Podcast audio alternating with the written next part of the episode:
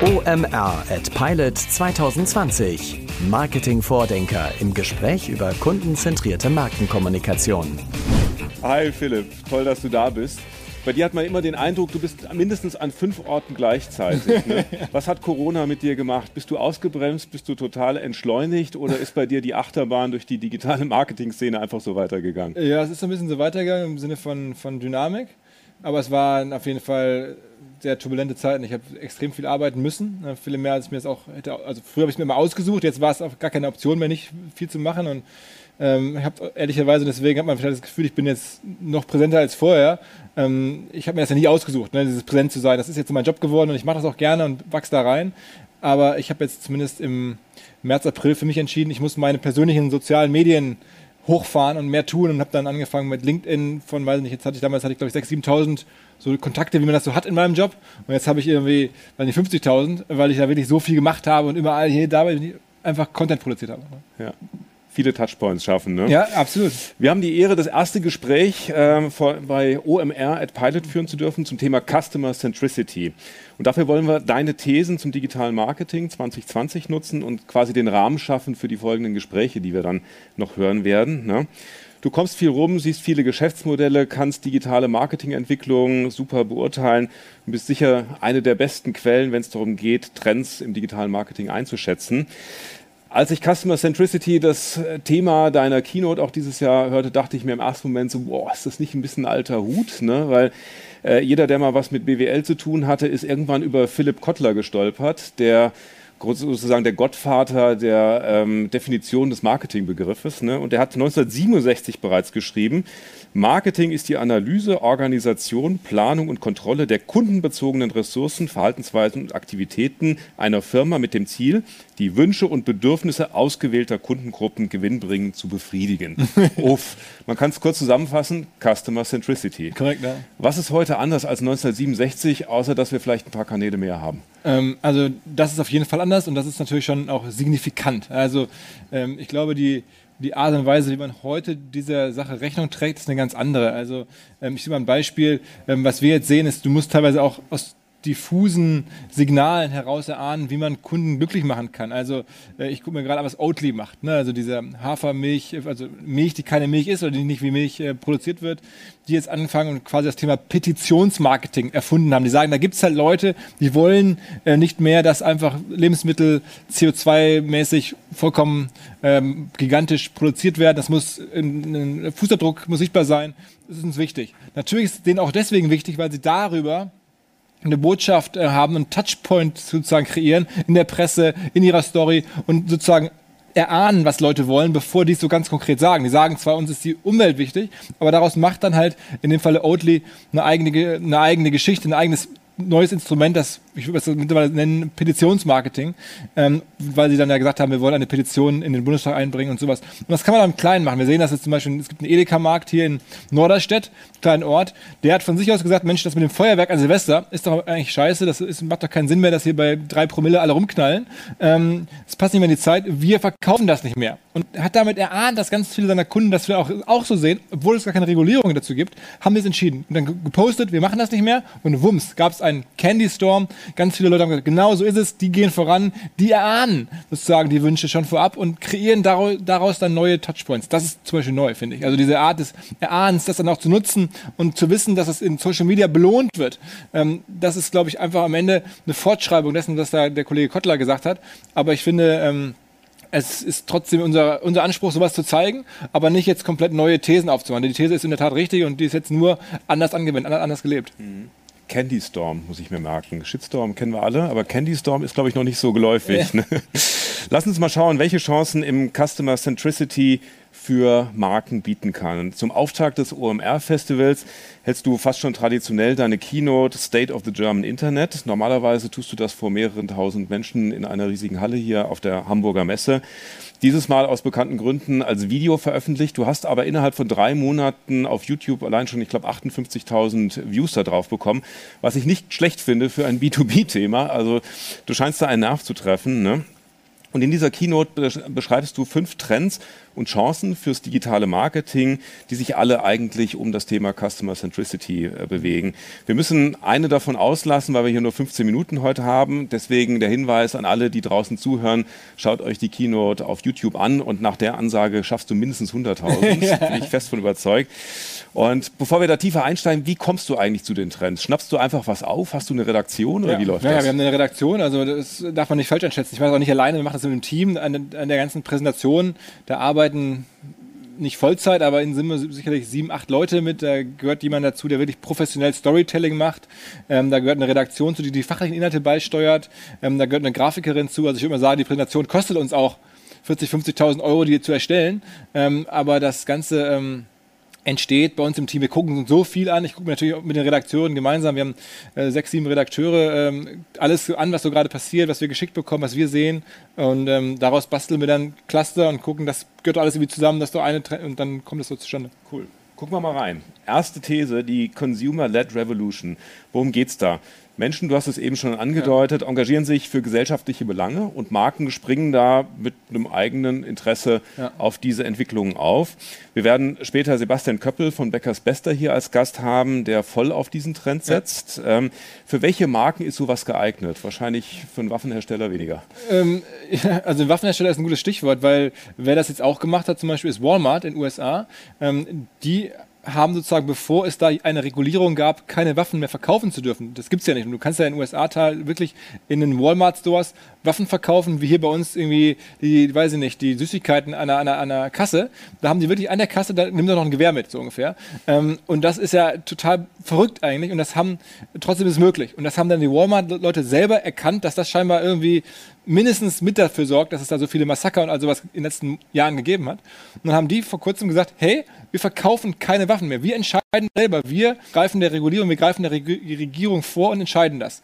Und das hat den zumindest im, im, Börsenkurs überhaupt nicht geschadet. Das hat den sehr, sehr viele Pluspunkte eingebracht bei natürlich vielen Menschen. Und ähm, insofern Waffenhandel ist dann da nicht direkt, aber den Waffenhandel zu unterlassen als großer ähm, äh, ja, Store-Anbieter, der am Ende äh, damit viel Umsatz gemacht hat, ist schon auch eine Möglichkeit, damit zu arbeiten. Und ähm, ich sehe jetzt sehr, wirklich sehr, sehr viele Petitionen, äh, habe ich ja gerade schon an Oatly zum Beispiel. Es gibt jetzt eine, die sich gegen Plastikflaschen ähm, aus, das ist Plastikflaschen auch Pfand ähm, pflichtig sein sollen. Ähm, also da gibt es so viele neue Gedanken äh, überall. Also das Thema ähm, kann man auf verschiedenste Arten und Weisen spielen. Ich würde gar nicht sagen, dass es sich nur für eine Kundengruppe eignet, sondern von Walmart bis zum kleinen Edeka-Händler, von dem ich gerade auch sprach, mit dem Feuerwerk, dann irgendwie natürlich FMCG, ähm, Oatly, ne, der, die, die, die Hafermilch, ähm, Bäckers Beste, also das auch, FM, man sagt, FMCG, Lebensmittel, aber ich kann mir genauso gut Fashion vorstellen, ganz viele Sachen. Mhm. Okay. Es ist ja erstmal klasse, wenn sich Unternehmen ihrer gesellschaftlichen Verantwortung bewusst werden, entsprechend Haltung beweisen und dann auch entsprechend handeln. Ne? Aber wie weit kann das gehen? Also wird zukünftig jeder Ketchup sich für den Weltfrieden einsetzen müssen? Und du hast das Beispiel Oatly genannt. Ist es nicht sogar ein bisschen opportunistisch, wenn sich eine Hafermilch auf äh, die Fridays for Future Bewegung aufsetzt, mit dem Ziel ja Hafermilch zu verkaufen? Ja, also das ist sicherlich ein schmaler Grad und ich glaube, das ist jetzt ähm, gerade eine Lücke, wo das, wo das geht. Und dann ist es, wie es im Marketing ja immer ist, werden das ein paar schnelle, agile Firmen nutzen und dann ist es in ein paar Monaten, ein paar Jahren auch wieder vorbei. Also genauso wie vor ein paar Jahren alle sagten, Mensch, du musst jetzt bei Instagram dabei sein, muss man immer noch, aber das ist nicht mehr dieselben Rewards wie vor ein paar Jahren, wo du dann wahnsinnig viel Reichweite hattest, wahnsinnig schnell eine Marke aufbauen konntest. Das ist jetzt viel schwieriger geworden, aber ähm, dennoch macht es noch Sinn. Und ich glaube, auch da ist es jetzt so, aktuell sehen wir das, ist vielleicht ist jetzt das Zeitfenster, seit, seit einem Jahr, noch vielleicht ein Jahr für dieses äh, Consumer-led Revolution, wenn man erahnt den Geschmack der Masse und macht daraus wirklich eine Purpose-Kampagne. Und dann ist es irgendwann einfach auch erwartet und Standard, ähnlich wie eine Plattform zu spielen, wie jetzt bei, bei Instagram. Ja. Ich glaube, äh, und da muss man auch noch ehrlich sein. Also ich glaube, dass jetzt irgendwie da ganz viele Firmen dabei sind, die sich irgendwelche Sachen überlegen, aber vielleicht nicht ganz so das auch ehrlich meinen. Und der Marketing-Aspekt darf, glaube ich, nicht überwiegen. Ich glaube, es wird verziehen, wenn die Leute verstehen, das hat auch so mit Marketing zu tun, aber wenn der überwiegt bei der ganzen Sache, dann ist es, glaube ich, problematisch. Mhm. Schauen wir mal in die zweite These, Arrival of the Flywheel, die Entdeckung des Schwungrades. Ne? Wir haben mit Christoph Assmann von Six praktisch deinen Kronzeugen für ja. diese These, für das Flywheel heute zu Besuch. Von daher wollen wir nicht zu viel verraten. Ne? Aber die Idee hinter dem Flywheel ist es, aus einem punktuellen Kontakt oder Geschäft mit einem Kunden ein kontinuierliches äh, Geschäft zu machen, aus, indem man weitere Services oder Inhalte ergänzt. Ne? Kannst du das ein bisschen näher erläutern? Ja, also äh, sozusagen die Mutter aller Flywheels ist ja, ist ja Amazon, ne, die es geschafft haben, mit diesem Prime normale Käufer in Abonnenten zu verwandeln, die dann immer an diese Amazon-Plattform gebunden sind oder sich gebunden fühlen, weil sie mit einem Klick alles kaufen können, weil das so einfach ist und so convenient und man von Amazon am Ende nie wieder weggeht und woanders kauft, vermeintlich, sondern man macht dann auch seinen Musikkonsum, seinen Videokonsum, alles äh, hält sich quasi an die, die Amazon-Plattform. Und ähm, Six ist ein super Beispiel, also ihr habt eine Top-Gästeliste, genau für die Thesen quasi die Gäste, das ist ja wirklich perfekt gebaut, ähm, weil ich bei Six Six mir das angeschaut habe, habt ihr auch mal einen Podcast mit dem Alex Six vor ein paar Monaten und der es ja auch da schon angedeutet hatte, ähm, es ist auch da die Idee, sich zu fragen, wie kann ich aus diesen zwei Kontakten, die ich vielleicht habe als Mietwagenanbieter im Urlaub, ne, bei Ab Abholung und Rückbringen oder dann vielleicht noch bei einem weiteren Kontakt, wie kann ich daraus mehr Touchpoints machen, wie kann ich den, den Kunden an mich binden, dass der jede Mietwagenfahrt oder im Zweifel auch jede Mobilitätsbewegung mit mir macht. Und da haben sie sich diese Sixt-App ausgedacht und die muss man sagen, ist einfach gigantisch. Ich kenne die wirklich selber als Nutzer ähm, und finde, das ist du gehst da halt rein, guckst dir an, was du brauchst. Mal ist es ein Mietwagen, mal ist es nur ein Roller. Das kriegst du da aber alles. Ähm, und die Touchpoints haben sich halt verX-facht im Vergleich zu vorher, wo ich selber auch von mir selber weiß. Ich war mal bei Sixt, also in einem Häuschen irgendwo an einem Flughafen, habe ein Auto abgeholt. Jetzt bin ich da viel häufiger. Ähm, auch abseits von Flughäfen. Und ähm, das ist halt so ein Beispiel, wie die überlegt haben, wie kann ich aus meinem Geschäft eine, eine wiederkehrenden Prozess machen. Und vor allen Dingen auch ganz wichtig, es muss gar nicht mit jedem Touchpoint Umsatz erzielt werden. Das haben die auch verstanden. Die vermitteln ja auch einfach Leute weiter in ihre Roller oder so, wo sie gar nichts für bekommen. Ähm, aber sie wollen halt trotzdem den Touchpoint haben. Das ist jetzt irgendwie bei Amazon ja auch so. Du kriegst halt irgendwas, was Amazon gar nichts bringt, so vielleicht sogar was kostet, irgendwie Video oder so, aber sie wollen den Touchpoint haben. Und das ist, glaube ich, auch der Gedanke, du musst nicht überlegen, jeder Touchpoint muss mir Geld bringen als, als Firma, sondern das reicht erstmal, den zu erschaffen und den zu haben, vielleicht sogar ihn zu subventionieren, solange das dann äh, mehr äh, Touchpoints erschafft mit dem, wo dann monetarisiert wird. Mhm. Nun ist es ja der Aufwand enorm, solche zusätzlichen Touchpoints und Inhalte und Services zu schaffen. Die wenigsten Unternehmen werden die Ressourcen dafür haben, das selber zu tun. Müssten wir dann nicht irgendwie so eine Art äh, Partnerbörse, so eine Art Parship für Marken ähm, schaffen, wo äh, Marken zusammenkommen, sich ineinander verlieben und dann äh, gemeinsam Flywheels auf die Welt bringen? Ja, also ich meine, äh, habe ich nicht darüber nachgedacht, aber es ist eine gute Idee und es wird ja auch gemacht. Also ich meine, du siehst jetzt ja in, in den letzten ein, zwei Jahren viel mehr Kollaborationen zwischen Firmen als jemals zuvor. Hatte ich, glaube ich, im letzten Jahr auch in der Kino ein bisschen darüber gesprochen. Da ist halt die Idee, Zielgruppen auszutauschen, komplementäre Anbieter von Produkten tun sich zusammen, machen ein gemeinsames Produkt oder arbeiten gemeinsam an einem, einem Service äh, und, und tauschen da ihre Zielgruppen aus. Aber ja, erzeugen halt am Ende vielleicht auch dann einfach mehr Touchpoints gemeinsam, als sie es alleine könnten. Und ich glaube, das ist, ähm, ohne dass es diese Kontaktbörse schon äh, gibt, äh, ist das total eine Denke, die man haben muss. Ähm, hier ne, der Vorgänger quasi von, von, von, von Six Share in der Form, von der App, das ist Vorgänger, aber der, das, der Wettbewerber vielleicht ist ja auch ähm, die anderen Mobilitäts-Apps, da war ja sogar Six auch vorher beteiligt, auch BMW und Daimler gemeinsam, ne, jahrelang undenkbar, dass so zwei Giganten gemeinsame Sachen machen. Jetzt mittlerweile sind sie da gemeinsam unterwegs. Mhm. Ähm, also man merkt da schon, dass sich die Firmen überlegen, mit wem kann ich da partnern. Mhm. Okay, jetzt ist die Geschäftsidee raus. Mal sehen, wer sie zuerst ja, umsetzt. Ähm, schade.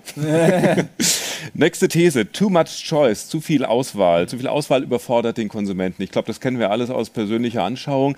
Du sitzt im China-Restaurant und kriegst dann diese in Folie eingeschweißte Karte mit 500 Optionen und du landest immer bei Ente süß-sauer und hast aber das schlechte Gefühl, dass du irgendwie was ganz Cooles verpasst hast. Ne?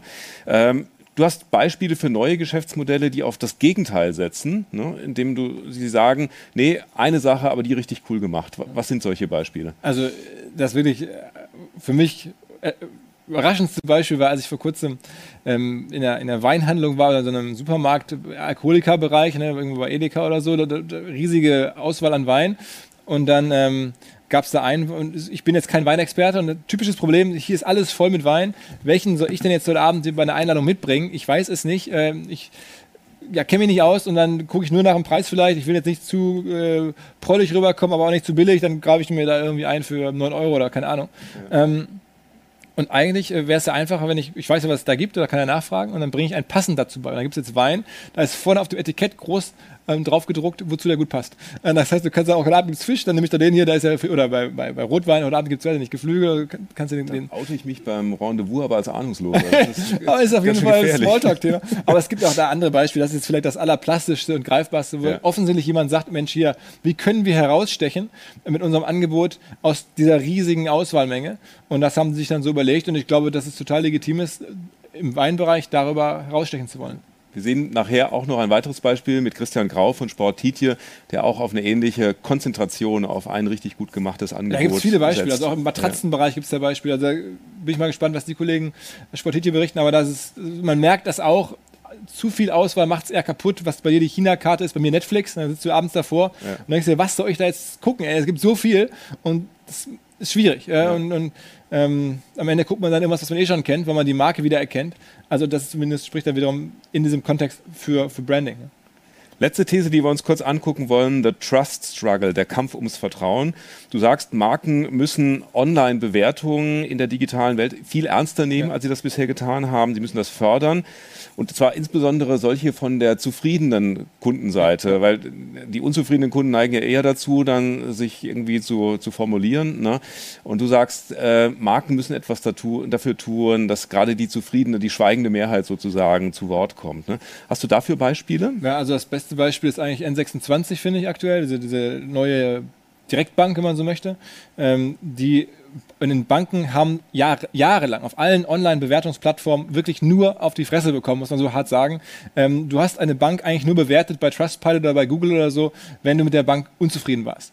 Und dann haben die Kollegen von N26 ganz offensichtlich das festgestellt, okay, das nervt hier ein bisschen, dass wir nur abkriegen und haben dann halt ganz dezidiert die Leute angesprochen, die in der internen Befragung einen hohen NPS-Score hatten, also die zufrieden waren oder von denen sie wussten, dass sie, dass sie happy sind und haben die gebeten, hey, gebt uns doch auch mal ein Feedback. Also einfach kann es sein und dann haben die, haben da scheinbar mehr Menschen äh, positive Feedbacks abgegeben, weil sie gibt es ja, die haben es nur nicht kenntlich gemacht. Und auf einmal war auf allen Bewertungsplattformen äh, im, im Banking-Bereich oder ne, wo, wo, halt Endkunden auf, auf, auf Banken gucken und Banken ja, Feedbacks vorsortieren, bevor sie ein Konto eröffnen, war N26 am besten geratet. Und das ist natürlich wahnsinnig viel Geld wert. Und das haben die ohne jetzt offensichtlich sogar Media-Ausgaben ähm, so hergestellt, indem sie viele Kunden angesprochen haben, darum gebeten haben, das zu machen. Das ist natürlich wirklich ganz einfacher Trick. Ähm, und das geht dann halt hoch bis zu einem Beispiel wie Thomann, dem Musikinstrumentehändler, der ganz stark wirklich Content erzeugt, auch Nutzer nach noch ein, zwei Jahren nach dem Kauf eines Instruments ähm, antreibt, eine lange, eine ausführliche, wirklich brauchbare Instrumenten ähm, zu schreiben und sich damit komplett differenziert zu Amazon oder zu anderen äh, Kanälen, wo man, wo man Instrumente kaufen könnte. Ähm, und ich würde mal sagen, ein großer Teil des Erfolgs von Thomann, ähm, fast Milliardenumsatz aus Deutschland, weiß man gar nicht so, gegen Amazon, gegen Mediamarkt, liegt darin, dass die das so machen, ähm, dass diesen, diese, diesen äh, sozusagen Review-Content bei sich kuratieren und dass man sich da informieren kann, bevor man kauft, aber dann kauft man auch gerne da. Also ganz unterschiedliche Spielarten, derselben Problematik, Trust und, und, und, Reviews, also einmal N26, einmal Thomann und auch da ähm, gibt es viele weitere. Die Welt ist so, äh, Reviews sind überall, es werden heutzutage Toiletten bewertet. Äh, sinnlos eigentlich, finde ich, aber ähm, was hilft sie jetzt irgendwie nachher zu sagen, die Toilette war gut. Ähm, aber ähm, trotzdem. Weil es zu spät ist. Ja. ja, ja. Was ich mich so ein bisschen gefragt habe, ist, sind die Konsumenten nicht schon wahnsinnig genervt von dieser ganzen Review-Mania, die du da hast? Ne? Also ständig kommt irgendeine Marke um die Ecke und sagt, wie war ich? War es für dich genauso gut wie für mich? Und man fragt sich, oh, wo soll ich denn noch alles bewerten? Ne? Ist das nicht irgendwie schon langsam überspannt? Ja, also da glaube ich, das ist einfach nur der, der Anfang einer neuen Welt. Also so ein bisschen so wie bei Influencer-Marketing auch, wo ich ab und zu die Frage höre, naja, geht das wieder weg oder ist das jetzt irgendwie so, ähm, wo geht denn das hin? Ich glaube, das ist einfach nur der Anfang dessen. Also wenn man sich anguckt, wie schlecht häufig ähm, Reviews sind, dass dann nach wie vor es auch ähm, nicht halt wie bei Thomann gemacht wird, sondern dass dann irgendwelche Leute einfach nur sagen, Daumen hoch. Das ist halt zu wenig. Es wird, glaube ich, bei ganz vielen Produkten eher noch ausdifferenzierter werden, noch, noch äh, wichtiger werden. Ähm, auch wenn man guckt, dass die Banken, die werden das jetzt ja gesehen haben, was der N26 macht, da gibt es noch ganz viel Nachholbewegung. Ähm, und ob die Nutzer das wollen oder nicht, ich glaube, das wird ja irgendwo genutzt. Man, man, das kann man ja gebrauchen, wenn man dann vor einer Kaufentscheidung steht. Und ich glaube, das ist einfach here to stay. Vielleicht nicht alle Absurditäten wie jetzt eine Raststätten-Toilette ähm, bewerten ähm, oder, weiß ich nicht, irgendwelche Sonderdienstleistungen, die du da gerade angespielt hast, ähm, äh, sondern ähm, nein, also das ist ähm, das ist, glaube ich, das ist ein langfristiges Thema. Ihr wollt als OMR-Team, als digitale Marketer, wollt ihr den Hamburger Telefilm, unseren Fernsehturm, wieder aktivieren. Ihr wollt ihn wieder öffentlich zugänglich machen, nachdem er für diejenigen, die nicht aus Hamburg kommen, seit 20 Jahren geschlossen ist. Da war früher ein schlechtes Restaurant drin. Erstens, warum zum Teufel tut ihr das? Zweitens, was macht ihr da und wann ist es soweit? Ja, also ähm, opportunistisch. Wir wurden gefragt, der Turm wurde, soll jetzt saniert werden, da wurden Gelder bereitgestellt, ähm, dann wurde ein neuer Pächter gesucht und da hat uns die Hamburger Messe, bei der wir jedes, jedes Jahr zu Gast sind, gemeinsam quasi, ähm, äh, angesprochen, Mensch, wir sitzen hier direkt neben dem, dem Riesenturm als Messe, wir wollen den gerne irgendwie mitbetreiben, der kommt jetzt auf den Markt quasi, habt ihr nicht Lust, das zu machen, weil die verstanden haben, die Messe, und das sehe ich ganz genauso, so ein Turm ist am Ende Content. Also das ist, ist zwar ein Gebäude, aber in der heutigen Welt ist das Content und damit kannst du ganz viel machen. Es gibt sogar jetzt schon unaufgefordert Instagram-Accounts von irgendwelchen Menschen, die einfach Fans dieses Turms sind und da teilweise tausende von Menschen denen folgen. Das heißt, du spürst, wie attraktiv dieser Content ist auf die verschiedensten Nutzungsarten und dann habe ich mir das angeguckt und das kann man wirklich clever machen, so Türme ähm, bespielen als Eventfläche, als Besuchsfläche, als, als Content, wo auch Leute aus ungeahnten Ecken ähm, drauf können und ähm, das halte ich für wirtschaftlich attraktiv, aber natürlich auch für eine, für eine Lebensaufgabe. Wir haben den für 20 Jahre gepachtet, also wenn alles normal läuft, der dann im Jahr 2023 hoffentlich eröffnet. Ähm, dann schaffe ich es nicht ganz, aber fast bis zur Rente äh, mit dem Turm. Und ähm, das ist der Plan und dann vielleicht dann noch irgendwie, wenn ich dann einmal eines Tages mal zu alt bin für den ganzen Digital-Marketing-Kram, kann ich da immer noch äh, dann oben irgendwie vielleicht irgendwelchen äh, Leuten die Stadt zeigen. Also. Echtes Unternehmertum, cool. Ja, vielen Dank. Vielen Dank.